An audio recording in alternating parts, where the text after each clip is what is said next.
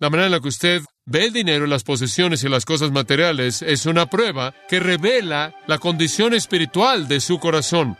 Y Santiago le está hablando a personas quienes, aunque por fuera pueden afirmar fe en Cristo y amor a Dios, obviamente aman el dinero.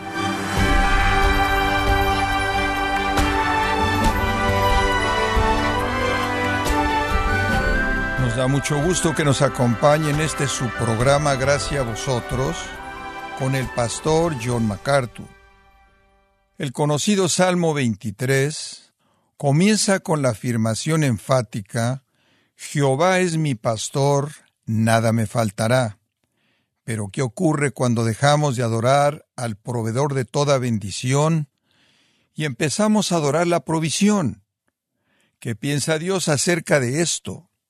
Hoy el pastor John MacArthur en la voz del pastor Luis Contreras continuará enseñando sobre este importante tema en la serie El peligro de amar el dinero, aquí en Gracia a vosotros.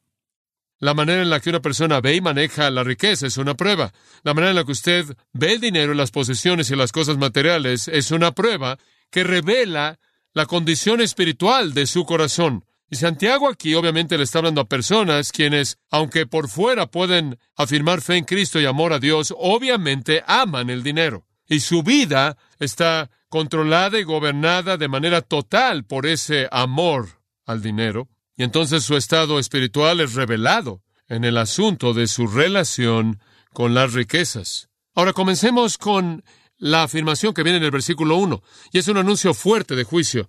Vamos ahora ricos, llorad y aullad por las miserias que os vendrán. Ahora, con ese llamado a que los ricos impíos respondan apropiadamente, Santiago comienza su denuncia. Él está diciendo, la condenación inescapable viene y ustedes deben tener la reacción de llorar y aullar. Las palabras vamos ahora Notará, también se encuentran ahí atrás en el versículo 13 del capítulo 4. Él usa esa pequeña frase dos veces.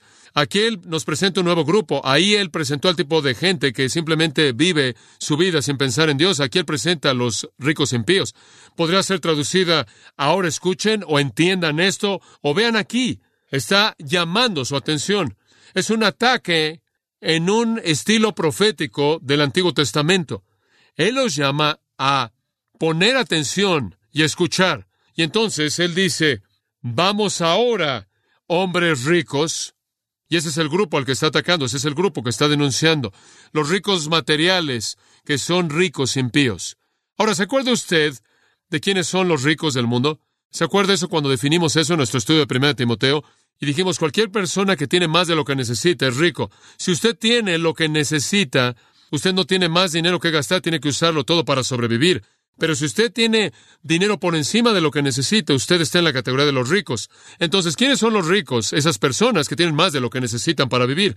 Pero ¿quiénes son los ricos impíos a quien le habla Santiago? Ellos son los que usan de manera equivocada y abusan de manera total la administración de ese dinero que tienen por encima de lo que necesitan.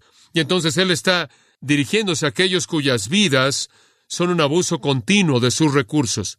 Observe lo que les dice que hagan llorad y aullad. Dos palabras muy interesantes. Llorad, claiosite, significa llorar fuerte. No es un lloro en silencio, significa llorar fuerte. Significa llorar de una manera de lamento. De hecho, es usado para llorar por los muertos. Lo ve usted en el capítulo 7 de Lucas, versículos 3 y 32, y de manera significativa lo ve en Juan 11 al hablar del lloro en la tumba de Lázaro. Era usada para ese tipo de lamentos públicos que se llevaban a cabo en el tiempo de una muerte. También es usada para el lloro y el lloro fuerte que viene como resultado de la vergüenza y la lamentación. El remordimiento lo vemos usado así en Lucas 7:38 y Mateo 26:75. Entonces, habla de una expresión de tristeza verbal, fuerte, de lamento. Es una expresión emocional fuerte conforme la gente ve el juicio condenador inescapable del infierno frente a ellos. Esa es la idea. Por cierto, la misma palabra es usada ya atrás en el capítulo 4, versículo 9, cuando dice, afligidos y lamentad y llorad. Ahí es la tristeza del arrepentimiento, pero aquí no hay llamado al arrepentimiento. Y entonces otra palabra es añadida aquí. Hay un lamento, creo yo, en el corazón de cualquiera que enfrenta a Dios y confiese su pecado. Pero termina en ese punto, porque donde está el lamento del arrepentimiento está la gracia del perdón. Pero donde está el lamento aquí no hay gracia, y entonces el lamento pasa a un aullar. va más allá de eso. Ololuzo, una palabra casi onomatopeica en el griego, significa gritar o hacer ruidos que van más allá de simplemente lamentar, de gritar, una voz aguda, intensifica la expresión de desesperanza, una tristeza violenta fuera de control. Hay ejemplos de esto, particularmente en el Antiguo Testamento. La tristeza y el clamor y el aullar de aquellos que se dan cuenta de que han cometido lo peor que se pueden imaginar, los peores pecados que se pueden concebir. Usted lo encuentra en los profetas. Y en el tiempo presente aquí, ambos verbos están diciendo, continúen llorando, continúen aullando por su condenación inminente. Palabras muy, muy fuertes. Entonces Santiago llama a una respuesta fuerte de tristeza abrumadora. ¿Por qué? Observe de nuevo el versículo 1. Porque o por las miserias que os vendrán. Esa palabra miserias es usada solo aquí y en Romanos 3:16. Tiene que ver con un estado miserable. Tiene que ver con prueba. Tiene que ver con problemas más allá de problemas. Problemas abrumadores, sufrimiento abrumador, turbación abrumadora, y es sus miserias, Él lo personaliza, las miserias que vienen de manera específica sobre ustedes. No es genérico. Él no está diciendo de manera colectiva, todos ustedes deben aullar porque colectivamente todos van a sufrir. Él está diciendo ustedes individualmente deberían aullar porque de manera individual van a sufrir miseria. Él no nos dice cuándo va a venir, pero sabemos cuándo va a venir. Viene en la venida de Cristo. Viene cuando se enfrenten a Dios. El juicio es inevitable. Ese es el clamor aquí. Juicio en contra de los ricos impíos. En Lucas, y quiero cubrir un par de pasajes adicionales porque es tan importante que usted entienda el retrato entero de lo que las escrituras enseñan, y usted sabe que a mí me gusta hacer esto porque llena nuestro pensamiento. ¿Se acuerda usted de la historia del hombre rico y Lázaro? Había un hombre rico que estaba vestido de púrpura y lino fino, y hacía banquete cada día. ¿Se acuerda usted de ese hombre? Tenía todo en este mundo y dice que él murió y fue sepultado en el versículo 23. Y en el Hades él levantó sus ojos estando en tormento. Muy vivido él está en la flama atormentadora ardiente de una eternidad impía por haber rechazado a Cristo. Y Jesús señaló eso a las personas cuando él dio esa historia de ese hombre rico. No creo que era una parábola porque la gente no tiene nombres propios en las parábolas y el mendigo tenía el nombre de Lázaro. Entonces aquí estaba un hombre rico que terminó en la furia ardiente del Hades porque él había vivido su vida entera para sus riquezas. Allá atrás en Lucas capítulo 6 versículo 24. Ay de vosotros que sois ricos porque han recibido vuestra consolación. Hay de vosotros que están llenos porque tendréis hambre. Hay de vosotros que os reís ahora porque lloraréis y lamentaréis. ¡Qué afirmaciones! ¡Qué afirmaciones tan terribles! Me acuerdo de lo que Pedro le dijo a Simón en Hechos 8, tu dinero perezca contigo. Si usted vive para el dinero, morirá, usted perecerá, y que su dinero perezca junto con usted.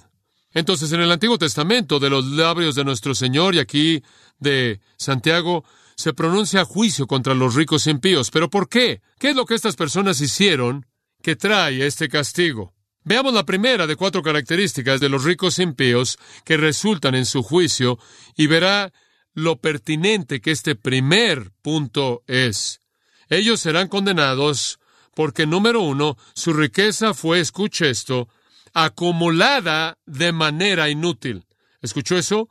Acumulada de manera inútil. Versículos 2 y 3. Esto es algo condenador. Vuestras riquezas están podridas y vuestras ropas están comidas de polilla, vuestro oro y plata están enmohecidos, y su moho testificará contra vosotros, y devorará del todo vuestras carnes como fuego.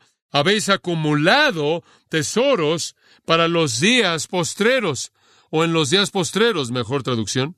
El pecado es mencionado al final del versículo 3. Lo han acumulado. El verbo es del cual obtenemos la palabra tesauro. Han acumulado su tesoro acumulado. Han apilado su riqueza. Dice usted, ¿está mal eso? Sí, porque es a expensas de su uso apropiado. Lo han apilado de manera inútil. Hombre, ese es un pecado trágico de nuestra propia época. Obviamente cuando Dios lo prospera a usted y a mí, nos da más de lo que necesitamos. Él lo hace para que lo usemos de manera apropiada para su gloria y la extensión de su reino. Mi enfoque a la vida es que quiero salir de este mundo simplemente en el momento en el que el dinero se me acabe. Y quiero asegurarme de que no esté acumulando a la luz o para un mañana nebuloso que quizás nunca venga cuando Dios está llamando a la inversión apropiada de todo lo que tengo en su reino eterno en este momento. Obviamente Dios provee para nosotros, para que podamos proveer para nuestras familias, y el que no hace eso, 1 Timoteo 5 dice, es peor que un incrédulo. Debemos cuidar de nuestra familia, de aquellos en la familia extensa, esas mujeres privadas y viudas que conocemos. Más allá de eso, el resto del dinero que Dios nos ha dado y la riqueza que Él nos ha dado es para ser usada de alguna manera para su gloria. Las escrituras nos dicen que parte de ella debe ser entregada a su servicio. En el Antiguo Testamento lo daban al templo, lo daban inclusive para la construcción del tabernáculo, daban a Dios regularmente lo que Dios deseaba de ellos, algunos diezmos que tenían que dar y muchas, muchas ofrendas voluntarias que daban a partir de la voluntad de su corazón debe ser entregado a su servicio. Jesús dijo en Lucas 6:38, Dad y se os dará, medida buena, apretada, remecida y rebosando darán en vuestro regazo. El apóstol Pablo escribió y dijo, el primer día de la semana cada uno de ustedes aparte, conforme Dios lo haya prosperado. Entonces nuestra riqueza debe ser dada al reino. Debe ser dada a la expansión del reino, a la extensión del reino, no como algo legalista, sino porque nuestros corazones están tan consumidos con la misión del reino y con el amor del Señor, quien es el Rey. En tercer lugar, no solo debe ser usado para la familia que Dios nos ha dado y entregado al servicio del reino, sino que en tercer lugar debe ser usado para ganar a los perdidos. No puedo pensar en una mejor manera de usar el dinero que invertirla en aquellos que ganan a los perdidos. En Lucas 16, en una afirmación muy, muy directa acerca del uso del dinero, Jesús dijo, háganse amigos mediante el dinero injusto para que cuando falle los puedan recibir en la habitación eterna. En otras palabras, usen su dinero para ser amigos, que los saluden en el cielo cuando lleguen ahí. Use su dinero para ganar gente a Cristo. ¿Qué más? Acumularlo de manera inútil viola la intención de Dios. En cuarto lugar, las escrituras dicen que use su dinero para cuidar de los necesitados. Le leí esos pasajes en el Antiguo Testamento y en cada una de las denuncias proféticas en contra de los impíos son básicamente porque defraudaron a los pobres y a los necesitados y a los huérfanos y a las viudas. Y ellos retuvieron de aquellos en necesidad. Y Juan dice en 1 Juan 3 que si usted cierra su compasión a ese tipo de persona, entonces dígame usted cómo es que el amor de Dios mora en usted si usted acumula su dinero en lugar de darle a aquellos que tienen necesidad. Inclusive el apóstol Pablo en Gálatas 2 habló de una manera tan directa acerca de lo importante que era el recordar a los pobres y decir, también fue diligente en hacer eso. Proveer para su familia, entregarlo al servicio del reino, usarlo para ganar a los perdidos, cuidar de aquellos que están en necesidad. Y después podríamos añadir un quinto, apoyar a personas que ministran. El siervo es digno de su salario. Alimenta al buey que trilla. En otras palabras, apoya el ministerio. Usted ha recibido riqueza por parte de Dios. Úselo para cuidar de la gente que Dios le ha dado. Úselo para entregarlo a su servicio. Úselo para ganar a los perdidos. Úselo para cuidar a aquellos que tienen necesidad. Úselo para apoyar a aquellos que están en el ministerio, pero no lo acumule y si ha sido su característica el acumularlo de manera inútil, entonces dice Santiago, usted será condenado por ello y da evidencia del hecho de que su corazón está en las cosas terrenales y que su Dios es el dinero, no el Dios verdadero.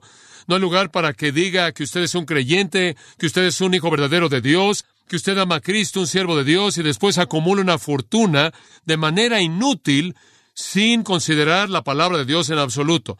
Ahora, Santiago presenta este tipo de acumulación. Observe la manera en la que él lo presenta. Él menciona en primer lugar riquezas podridas, en segundo lugar ropas comidas de polilla y su oro y plata enmohecidos. Ahora, fuera de la tierra y las casas, solo vamos a cubrir esto brevemente, entonces quédese conmigo. Fuera de la tierra y las casas, la riqueza realmente estaba involucrada con esas tres cosas. En primer lugar, las riquezas generalmente se refieren a comida. Grano, trigo, cebada, quizás algo de carne que habrá sido almacenado, que era susceptible a la putrefacción. El término podridas creo que nos da la flexibilidad para traducir la palabra riquezas, o por lo menos ver que ahí está el sentido de comida, lo cual puede pudrirse de manera fácil. La gente colocaba su riqueza al acumular el grano, como el rico insensato cuyos graneros estaban llenos. Él dijo, derríbenlos, construyan unos más grandes, acumúlenlo todo ahí, almacénenlo ahí. Come, bebe y regocígate. En otras palabras, voy a vivir mi vida, nunca volveré a trabajar, lo tengo acumulado para siempre. Y esa es la evidencia de un corazón no regenerado, pereza. Lo tengo todo guardado y claro, eso era típico en ese entonces. Acumule su grano de su vida y viva del resto para el resto de su vida. Acumule tanto como pueda para usted mismo, de manera inútil, acumulándolo. Y lo hacían así con el grano, lo acumulaban. La palabra riquezas, por cierto, es la palabra ploutos, y la palabra viene del nombre de uno de los dioses griegos antiguos de la mitología.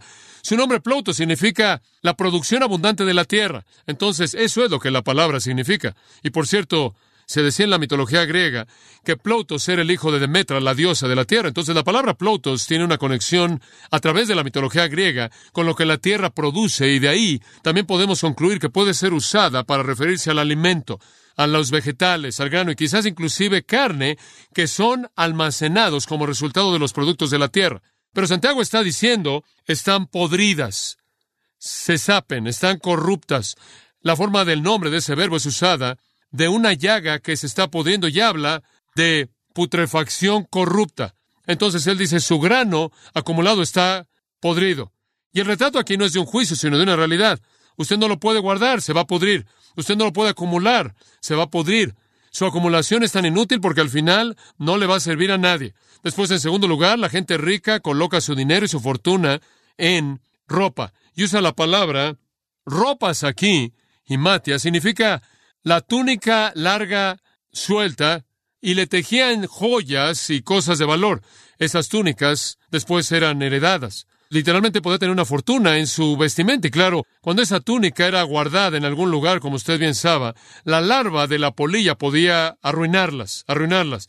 Y las vestimentas, así como nuestro Señor habló, podían ser comidas por la polilla.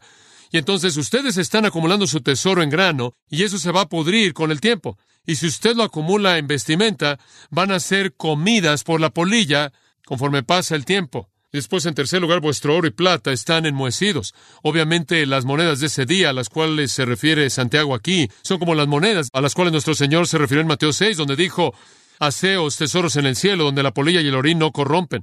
La implicación es que tenemos algo de investigación para respaldarlo, las monedas en esos días no eran de plata pura ni de oro puro, sino mezcladas en una aleación y con las circunstancias correctas tendían a enmohecerse. Y Santiago dice, el dinero acumulado en algún lugar, a lo largo del tiempo, sepultado en el suelo, podría enmohecerse. Entonces, ¿qué tiene después? Nada.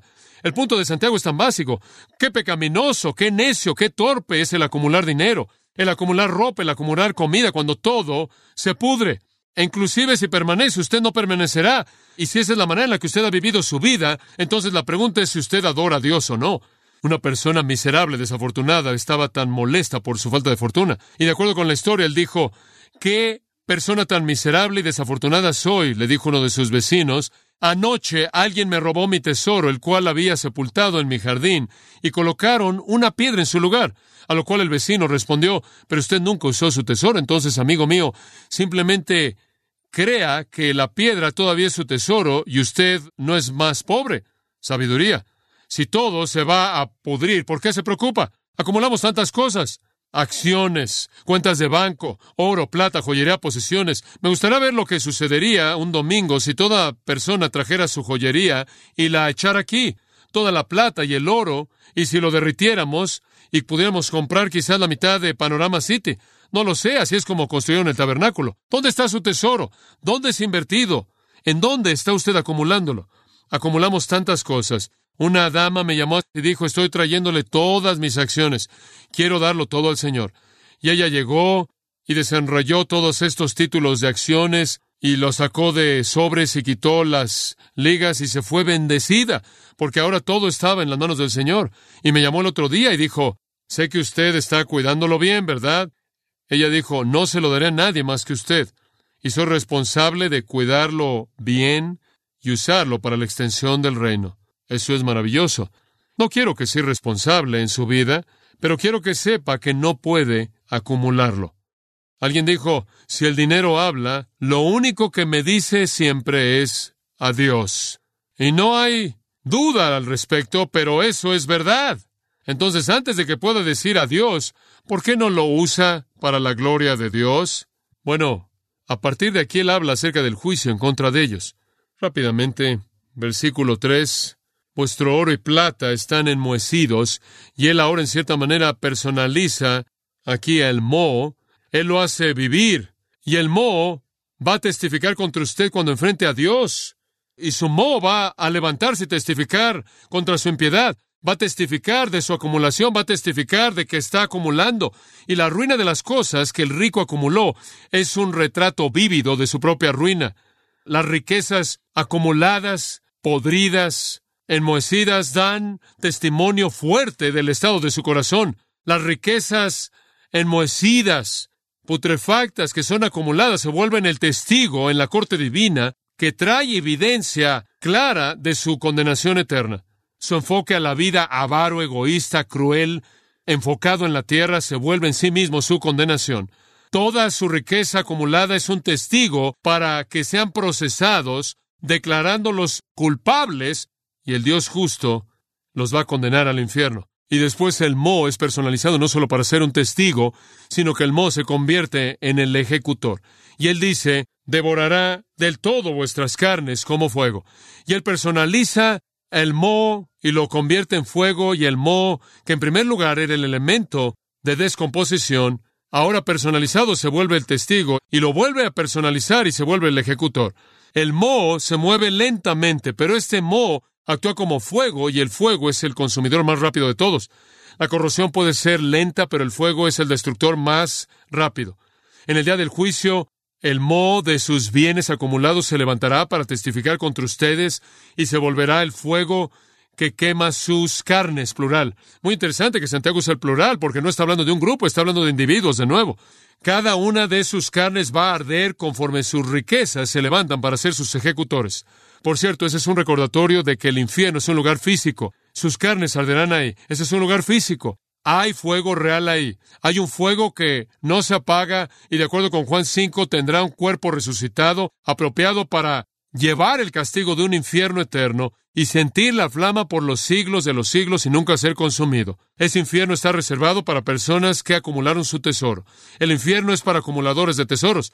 Y cierra al decir, han acumulado riquezas, no han invertido en el reino han acumulado de manera inútil sus bienes, pudriéndose sin considerar a Dios, sin considerar a Cristo, a otros, y se dirigen al infierno, y ese será un testigo contra ustedes.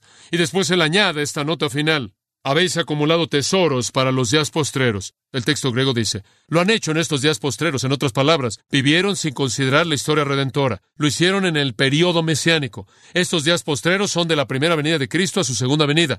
Juan dice, hijitos míos, este es el día postrero, el último tiempo. Estamos en los días postreros, en los últimos días. Cristo ha aparecido una vez al final de la época, este es el día postrero. Y entonces lo que han hecho es acumular su riqueza en los días postreros, sin considerar el reloj de Dios, sin considerar la historia redentora, sin considerar la eternidad. Han desperdiciado de manera total su vida y todos sus recursos. Qué raro. Cuán impensable acumular las riquezas en un día cuando el mundo está pereciendo. Le voy a decir algo. Si la gente que representa a Jesucristo realmente estuviera preocupada por la gente perdida que va al infierno y realmente se preocupara por alcanzar al mundo para Jesucristo, no estaría comprando media docena de casas, teniendo millones de dólares en cuentas de banco, gastando millones de dólares en carros y otros artículos personales y gastando una fortuna para colchonar su propia silla. Esa es una manifestación clara de dónde está el corazón de una persona. No me importa quién digan que representan muestran lo que realmente hay en el corazón. No hay manera en la que usted pueda afirmar la salvación de una persona así. Ahora, Dios sabe, yo no sé eso, pero ciertamente estoy de pie y digo que parece no aprobar la prueba. Aquellos que en el nombre de Jesucristo dicen querer alcanzar un mundo, pero están ocupados en acumular una fortuna de manera ilegítima para sí mismos. Eso es absolutamente incoherente con algún compromiso, con estar consumidos, con ganar un mundo perdido para el Salvador. Tener el corazón de Jesús es alcanzar con lo que usted tiene a la gente que no tiene lo que necesita, no consumir las cosas en su propia concupiscencia. La única manera aceptable para vivir a la luz de la segunda venida de Cristo en estos últimos días de la historia de redención es vivir no aferrándose a la riqueza que Dios le da y asegurándose que usted la use para su gloria. Si usted ha estado viviendo una ilusión acerca de su cristianismo, Pero cuando usted se examina a sí mismo un poco, ve que su Dios verdadero es el dinero, entonces doble la rodilla ante Jesús antes de que sea demasiado tarde.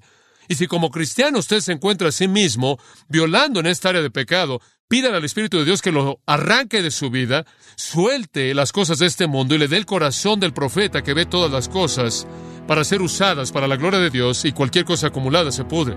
Dios nos da cosas nuevas diariamente. Él no va a dejar que el maná sea tomado para más de un día. El suelo vuelve a darnos alimento para toda temporada. No necesitamos acumularlo contra el futuro desconocido. Necesitamos invertirlo en el reino eterno con la promesa de que Dios nunca dejará que su pueblo padezca necesidad si son fieles a Él. Inclinémonos en oración. Padre, te damos gracias. Ha sido maravilloso y un tiempo rico y te bendecimos por dárnoslo. Te damos gracias por las canciones y los testimonios de esta hora y oramos porque tú confirmes en nuestros corazones estas cosas que son de tu Espíritu, que tú lleves a cabo tu obra en todo corazón aquí por causa de Jesús. Amén.